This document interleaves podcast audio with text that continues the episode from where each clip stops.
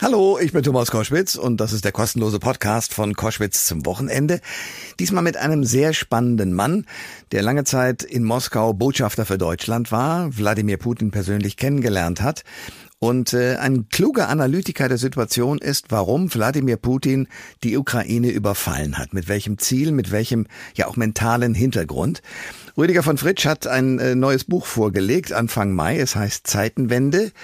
Putins Krieg und die Folgen. Ich sage in diesem Podcast immer und seine Folgen, das ist völliger Blödsinn. Also Zeitenwende heißt das Buch Putins Krieg und die Folgen.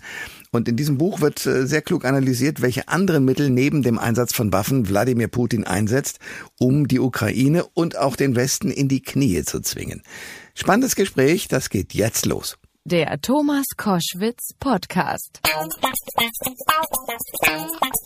Ihr hört Koschwitz zum Wochenende äh, mit einem Thema, das uns jetzt seit mehr als 90 Tagen furchtbar umtreibt. Es geht um den Krieg in der Ukraine, so lange dauert er inzwischen, angezettelt äh, von einem Mann, Wladimir Putin, der von vielen in Europa für irre gehalten wird, dass er in diesen Zeiten 2022 tatsächlich mitten in Europa einen Krieg anzettelt. Ein Mann sieht das genau andersherum.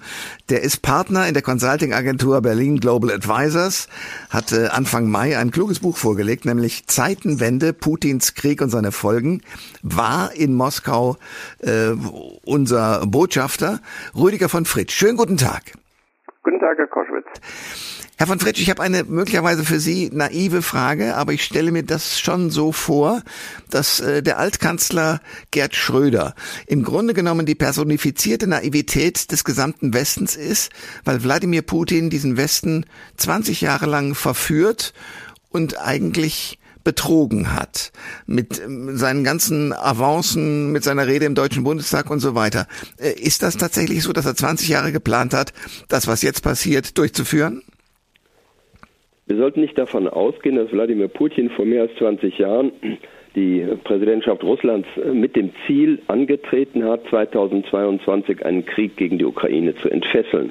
Vielmehr können wir davon ausgehen, und es gibt vielfache Hinweise darauf, dass er in der Tat vorgehabt haben mag, seinem Land einen anderen Entwicklungsweg anzubieten. In Russland, wie er 2001 im Bundestag, Sie bezogen sich darauf, gesagt hat, Demokratie, Marktwirtschaft einzuführen, die Korruption zu bekämpfen und insbesondere die Geschichte aufzuarbeiten. Und von diesem Weg ist er aufgrund persönlicher Prägung, aufgrund erfahrener Reflexe aus der Sowjetzeit immer mehr abgewichen, wenn er vor Problemen stand, hin zu einem autoritären Staat im Inneren, der sich im Moment leider hin zur Diktatur bewegt und in der internationalen Politik bis hin zu einer aggressiven Konfrontation. Wenn wir zurückschauen, dann sehen wir, dass beispielsweise noch vor acht Jahren als ähm, der erste Krieg Russlands gegen die Ukraine mit dem sogenannten Minsker Abkommen beendet werden konnte, Russland sich auf den Weg diplomatisch-politischer Lösung begeben hatte und gehofft hat, darüber seine Ziele durchsetzen zu können. Diesen Versuch Sicherheit gemeinsam mit den Mitteln der Diplomatie, des Dialoges zu gestalten, hat Wladimir Putin am 24. Februar abrupt beendet. Er hat den Schachtisch umgeworfen. Er akzeptiert diesen erfolgreich gegangenen Weg, der, der ja auch schon mit der Sowjetunion funktionierte, Stichworte ähm, Rüstungskontrollverhandlungen, Abrüstungsvereinbarung, KSZE und anderes mehr, nicht mehr, sondern hat an die Stelle dessen die Konfrontation gesetzt. Das macht im Übrigen weder die Regeln des Schachs falsch noch unsere vergangenen Züge. Rüdiger von Fritsch ist bei Koschwitz zum Wochenende und wir sprechen natürlich darüber, dass er erstens ein Buch geschrieben hat, Zeitenwende, Putins Krieg und seine Folgen und damit erklärt, wie Wladimir Putin, der Aggressor gegen die Ukraine, funktioniert. Aber Sie sagen, er ist nicht irrational, sondern er folgt einer anderen Logik. Wie, wie, wie lautet die denn? Wesentlich, um zu verstehen, was geschehen ist, ist, denke ich, sich klarzumachen, dass wir, Stichwort einerseits der sogenannte Westen, um diesen pauschalen Begriff einmal zu benutzen, und andererseits Russland, die vergangenen 30 Jahre sehr unterschiedlich erfahren und eingeordnet haben. Für uns machen sich Länder, Völker, die erstmals oder nach langer äh, sowjetischer Okkupation wieder frei sind, auf ihren selbstbestimmten Weg hin zu Demokratie und Marktwirtschaft und aufgrund der Erfahrung mit Russland und der Sowjetunion auch in den Schutz des westlichen Verteidigungsbündnisses. Aus russischer Sicht aber zerfällt 1992 nicht nur die Sowjetunion, es endet das alte russische Reich, das größte Kolonialreich und das letzte Kolonialreich auf Erden. Und da äh, mit der Frage, sind wir möglicherweise selber dafür verantwortlich gewesen, nicht? Die Sowjetunion ist in ihren inneren eigenen Widersprüchen zerbrochen, hat man sich nicht auseinandergesetzt, sondern vielmehr, und da kommen wir zur Wahrnehmung Wladimir Putins, sieht man dies als einen von außen herbeigeführten Zerfall und eine in der Folge wachsende Umstellung, Bedrohung, ständige Demütigung, Herabsetzung ohne zu sehen, was hätte Russland selber beitragen können, an dieser Situation etwas zu ändern. Das ist sozusagen der geopolitische Blick und die Einordnung Wladimir Putins auf die Wirklichkeit.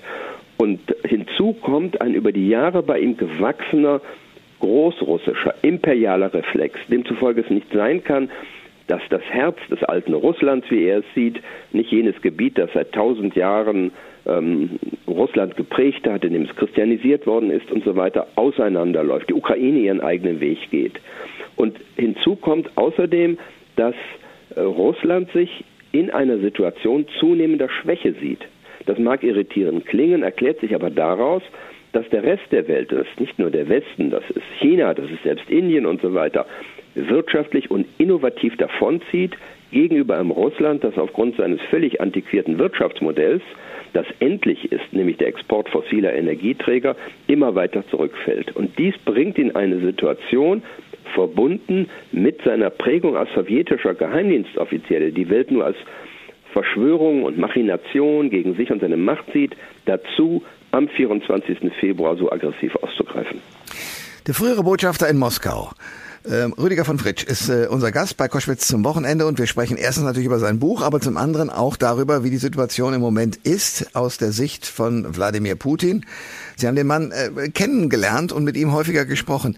Äh, war, ist in diesen Gesprächen auch, sagen wir mal, thematisiert worden, wie er sich fühlt oder kommt man als Diplomat gar nicht so nah an den Präsidenten heran?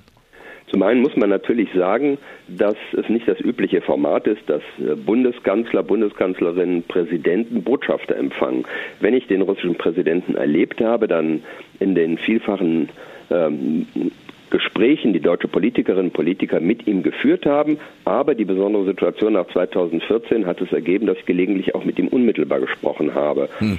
Und dann sprechen sie natürlich nicht, sagen wir mal, über die persönlichen Befindlichkeiten miteinander, aber sie nehmen schon wahr, wie der andere aufgestellt ist, wie er die Welt sieht und welche, in diesem Fall würde ich sagen, ähm, Aggressionen und Frustrationen und gespürten Demütigungen und anderes mehr in jemand drinstecken, die er nicht verarbeitet hat und die er nun beständig der Welt auf den Tisch knallt nach dem Motto, ihr habt euch damit auseinanderzusetzen, dass wir Probleme haben und wir selber ziehen es vor, äh, im Wesentlichen eigentlich dabei auf den Händen zu sitzen. Ähm, der Bundeskanzler Olaf Scholz ist nach Afrika gereist, um äh, zu gucken, ob er noch weitere Verbündete findet, um ähm, beispielsweise irgendwelche Sanktionen gegen Russland durchzuführen. Aber die haben zum Teil gesagt, nee, da machen wir nicht mit. Äh, ist das auch im Plan von Wladimir Putin drin, sozusagen die Schwächeren, die eben verhungern, wenn äh, bestimmte Lieferungen, zum Beispiel Weizen, nicht kommen? Sie haben vorhin gesagt, es ist so ein, ein zynischer Gedanke, sozusagen solch einen Krieg zu führen. Ist das alles von ihm durchgeplant? Geplant worden? Die russische Politik verhält sich eher taktisch, denn wirklich strategisch. Ähm, und zur Taktik gehört es, Schritt für Schritt voranzugehen und zu schauen, was lässt der Westen mir durchgehen und was kann ich irgendwo operativ erreichen. Und wir hm. haben das, was Sie eben angesprochen haben, beispielsweise sehr konkret gesehen, indem der russische Außenminister dieser Tage gesagt hat, selbstverständlich kann Namibia weiter Getreideexporte erhalten, Klammer auf, im Gegenzug für politisches Wohlverhalten. Hm. Aber ich finde es doch eindrucksvoll, dass bei einer Abstimmung in der Vollversammlung der Vereinten Nationen die mit äh, eindrucksvoller Mehrheit 144 Staaten die russische Aggression verurteilt hat, die Mehrheit der afrikanischen Staaten sich dieser Verurteilung angeschlossen haben. Und der kenianische Botschafter hat es in jener Sitzung auf den Punkt gebracht, als er gesagt hat, was wir erleben, ist uns altbekannt. Das ist der alte Imperialismus und Kolonialismus, der auch Afrika unterjocht hat. Rüdiger von Fritsch ist mein Gast bei Koschwitz zum Wochenende. Zeitenwende, Putins Krieg und seine Folgen. Äh, Sie sprechen in dem Buch von einer hybriden Kriegsführung. Das verstehe ich richtig, dass er eben nicht nur Waffen einsetzt gegen Menschen in der Ukraine, sondern eben auch äh, mit allen möglichen Mitteln, Sanktionen und äh, Not und, und Flüchtlingsströme auslöst, weil Menschen Hunger haben und eben in ihrem Land nicht mehr bleiben können. Ist das richtig so? Genauso ist es. Und das kann man sehr genau nachlesen. Der Generalstabschef der russischen Streitkräfte hat vor einigen Jahren sehr genau dargelegt, wie man operieren sollte. Und dazu gehören jene von Ihnen benannten hybriden Mittel, also moderne Mittel der Kriegsführung, wenn man es einmal auf diesen unerfreulichen Begriff bringen will. Nämlich, dass man gegebenenfalls so etwas aussetzt wie externen Druck über ausgelöste Hungerkrisen auf uns, indem man äh, in den Mitteln der Cyberkriegsführung sich bewegt, indem man versucht, durch Falschinformationen, durch Lügen, durch Propaganda Zerrissenheit in unseren Ländern zu erzeugen, Angst zu erzeugen, indem man irgendwelche wolkigen Begriffe in die Diskussion wirft, ohne genau zu sagen, was man damit meint. All das gehört dazu und ist darauf zurückzuführen, dass Russland gegenwärtig mit seiner Kriegsführung eben bei weitem nicht so erfolgreich ist, wie man sich das vorgestellt hat, weil man sich restlos verkalkuliert hat. Das ist eigentlich Interessante daraus, dass ähm, Wladimir Putin ganz offensichtlich auf der Grundlage falscher Sichtweisen, verzerrter Perzeption und vor allem falscher Informationen, die ihm vorgelegt sind oder verklärter Informationen seine Entscheidung getroffen hat. Hinzu kommt, dass äh, Länder, die bis jetzt neutral waren, nun plötzlich auch äh, in die NATO wollen. Also mit anderen Worten, er hat genau das Gegenteil von dem erreicht, was er ursprünglich wollte, nämlich einen Rückzug der NATO. Das ist ein sehr wichtiger Punkt, den Sie hier machen. Denn Wladimir Putin hat, als er begann, die Ukraine zu bedrohen, also seit dem Ende des vergangenen Jahres, ja gleichzeitig dem Westen weitestreichende Forderungen auf den Tisch gelegt darüber, äh, wie die NATO sich selber schwächen äh, solle, wie Russland mehr Einfluss in Europa gewinnen solle und so weiter. Und im Grunde genommen alle Analysten, einschließlich äh, jener in Russland, haben stets gesagt, es mag sein, dass er militärisch gegen die Ukraine vorgeht, aber es würde ihn so dramatisch selber schädigen, dass das eher unwahrscheinlich erscheint. Und dennoch hat er, wie gesagt, auf der Grundlage massiver Fehleinschätzung geglaubt, diesen Krieg beginnen zu können und erfolgreich führen zu können und im Ergebnis sind genau jene Schädigungen eingetroffen, die vorhergesagt waren. Nicht nur eine unmittelbare Selbstschädigung Russlands und darüber hinaus eine Bedrohung seiner eigenen Macht, nicht? Er kämpft im Moment in der Ukraine um seine Macht zu Hause. Wer viel verspricht, darf nicht mit schlechten Kompromissen nach Hause kommen. Und was die internationale Lage Russlands an, angeht, hat er ebenfalls die Interessen Russlands geschädigt. Wie Sie richtig sagten, wollte er durchsetzen, dass die NATO überhaupt nicht mehr äh, neue Mitglieder aufnimmt. Und im Ergebnis haben nun zwei Länder, die sich konkret bedroht fühlen, Finnland und Schweden, den Antrag gestellt, Mitglied der NATO zu werden. Äh, die Bildzeitung hat geschrieben, dass Wladimir Putin durchaus damit rechnet, wenn er scheitert in der Ukraine, diesen Krieg also verlieren sollte, dass dann sein Leben auch äh, verlöschen würde. Ist das eine richtige Sicht der Dinge? Nun sagen wir es so, ähm, wenn er diesen Krieg nicht mit etwas, was er zu Hause nicht nur in der Propaganda, sondern auch innerhalb seiner Umgebung als Erfolg verkaufen kann, dann ist seine Macht konkret gefährdet. Oder an einem Punkt, wo er den Krieg so weit trägt, dass die russischen Streitkräfte, deren Führung zu dem Schluss kommen, auch wenn sie nicht den Ehrenkodex der Bundeswehr haben, Dafür sind wir nicht aufgestellt. Das ist nicht unsere Aufgabe. Diese Opfer stehen in einem unvergleichlichen Verhältnis zu dem schlechten Ergebnis, das wir erzielen und das ihm dann aus Kreisen der Militärführung doch in den Arm gefallen wird. Rüdiger von Fritsch war früher in Moskau äh, der Botschafter Deutschlands, äh, hat Kontakt gehabt auch zu Wladimir Putin, das haben wir inzwischen schon gehört. Ähm, wie ist dieser Krieg zu beenden? Gibt es eine Chance, diesen Krieg zu beenden und wenn ja, welche? Die Tragödie dieses Krieges und das große Dilemma ist, dass sich äh, zwei Ziele gegenwärtig unversöhnlich gegenüberstehen. Das eine Ziel ist das Ziel Russlands, und das ist jetzt gestern, vorgestern nochmal vom Sekretär des Sicherheitsrates von anderen wiederholt worden, nicht nur die Ukraine zu unterjochen, sie komplett zu demilitarisieren oder, äh, wie man völlig verirrt sagt, sie zu denazifizieren, sondern darüber hinaus auch den Westen zu zwingen, russische Forderungen anzunehmen. Das sind ultimative Vorstellungen, einer Führung, die den Dialog gegenwärtig verweigert. Nicht der Schachtisch ist umgeworfen und an die Stelle des Dialoges ist die Konfrontation gesetzt worden. Und auf der anderen Seite stehen die ja absolut verständlichen Ziele, ähm, die der ukrainische Präsident äh, dieser Tage noch einmal äh, wiederholt hat, nämlich, dass die Ukraine ihre Freiheit, Souveränität, territoriale Integrität verteidigen will. Das steht sich unversöhnlich gegenüber. Deswegen tut sich jeder, der versucht zu vermitteln, so schwer. Der Generalsekretär der Vereinten Nationen kehrt mit leeren Händen nach Hause. Israel, die Türkei, die sich bemüht haben, haben keinen Erfolg gehabt. Und jenes Land, das am ehesten Einfluss auf beide Führungen nehmen könnte, steht an der Seitenlinie, weil es auch nicht weiß, wie könnte denn eine Lösung aussehen. China. Denn auch die chinesische Führung, wenn sie denn versucht zu vermitteln, muss vorher eine Idee davon haben, wie könnte der Kompromiss enden. Wie könnte der Konflikt enden? Verstehen Sie die Haltung, die ja als sehr zögerlich beschrieben wird von vielen, von unserem Bundeskanzler Olaf Scholz? Die deutsche Haltung ist alles andere als zögerlich. Lassen Sie mich mal ein Zitat von Mark Twain benutzen. Der hat mal über Richard Wagners Musik gesagt, sie ist besser, als sie klingt. Hm. Unsere Außenpolitik und Sicherheitspolitik ist besser, als sie sich manchmal selber darstellt oder von uns in beliebter Selbstkritik gesehen wird. Wir müssen ja sehen, dass kaum ein Land so schnell und mit so grundsätzlichen Entscheidungen auf diesen Konflikt und die Neuaufstellung der internationalen Ordnung oder den Versuch Wladimir Putins reagiert hat wie Deutschland. Wenige Tage nach Kriegsbeginn hat der Bundeskanzler mit großer Zustimmung des Parlaments und der großen Mehrheit der Bevölkerung ja fundamentale Änderungen an Grundsätzen deutscher Nachkriegspolitik vorgenommen, nämlich, äh, dass wir uns aus dieser biedermeierlichen Ecke heraus begeben, in der die Sicherheit äh, von unseren Partnern gewährleistet wird, auch Deutschlands, und wir nicht ausreichend dazu beitragen.